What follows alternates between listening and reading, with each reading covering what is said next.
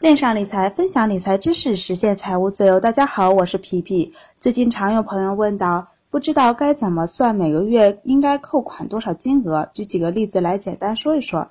之前呢，我总说一定要先做好资产配置，要用闲钱来投资，不能影响生活，因为市场呢是无法预知的。比如一年后要用到的钱，我把它用来投资基金，一年后拿出来用，一年后市场是怎么样的？那没办法预知，可能是涨的，也可能是跌的。如果跌了百分之三十，还忍心拿出来吗？如果急用的钱，一定不要拿来做短期内不确定的产品。另列了一幅图，大家可以看一下。先看一下每月结余，每月呢收入减去每月的支出，每月的呃支出呢就如上图所所示的，有生活费、房贷、车贷、年保险、生活支出、娱乐支出等等。那对于保险呢，其实个人认为还是不要买那种所谓的理财险比较好。保险呢，还是要以保障的为主。在之前保险系列文章里面也说了，这里呢不再重复了。如果每月剩余两千块钱呢，其实一千呢，呃，其中一千呢留给基金投资，或者呢留五千也可，呃留五百也可以。留多少呢？要看自己的投资组合的情况，同时要看自己对这个投资品种的了解及掌握的情况。再看，如果有积蓄，用积蓄减去家庭一年或者是两年的生活费，这是为了即使没有收入来源，也能保证家庭生活不受影响。保守的可以多减去些生活费，积极的可以少减去一点。再减去近期需要支出的，那剩余的钱可用于投资的钱。剩余的钱，呃，可以进行投资基金、股票、P to P 或者是大宗商品，比如黄金、白银等。每个要留出多少钱，要看自己对每个投资品种了解多深。比如剩余十万留给基金投资，把钱分成两年或者三年来投资，一个月拿出来的投资钱呢就是两千七百七十七。为了后面计算方便呢，我将它设定为每月两千八。这样每月工资呢就有剩余的一千加上储蓄的钱，每月两千八可投，一共是三千八。可以用来投资三千八呢，最好不要全部投入，留一些呢，在下跌中补仓的钱，可以投入三千块钱或者是两千五，剩余的一千三或者八百用作以后补仓用。如果每个月有两万，但是只能接受五千每月，那就用五千去投资。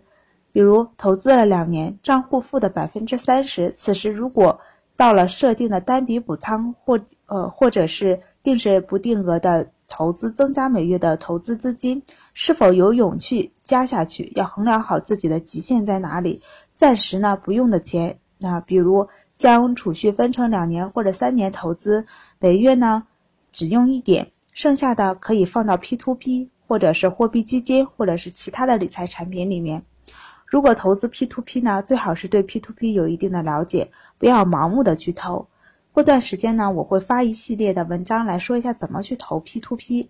这部分的文章呢已经写的差不多了，有些呢需要再补充一下。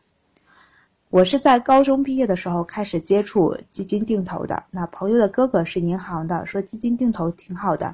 那时候呢，每月投资的金额呢只只仅仅只有三百块钱，还是从每月爸妈给的大学生活费里挤出来的。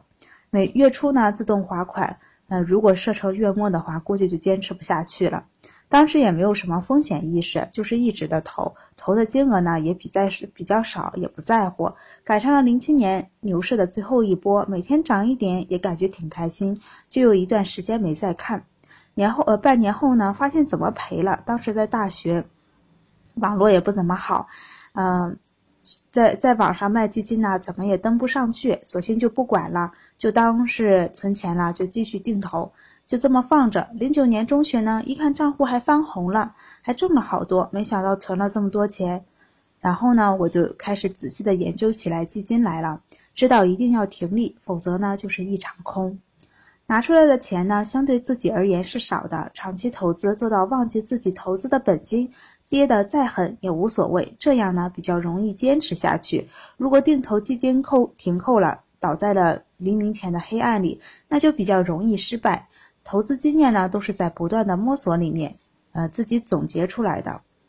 历史呃经历了有账户呢由负到正，呃，在经历了市场从牛到熊，再从熊到牛的过程，投资才会渐渐有感觉，也会越来越做越顺。那做好自己的资产配置，不管遇到什么事情，股灾也好，也没什么可怕的。我开通了问答，大家有什么问题呢？可以在问答上问我，关于基金投资、个人及家庭的理财规划等等，都可以问我。那问答的名字呢是皮皮理财，大家可以搜索一下。那今天呢就分享到这儿，欢迎大家关注微信公众号“皮皮爱理爱财”，一起讨论，一起分享。投资的道路上不独来独往。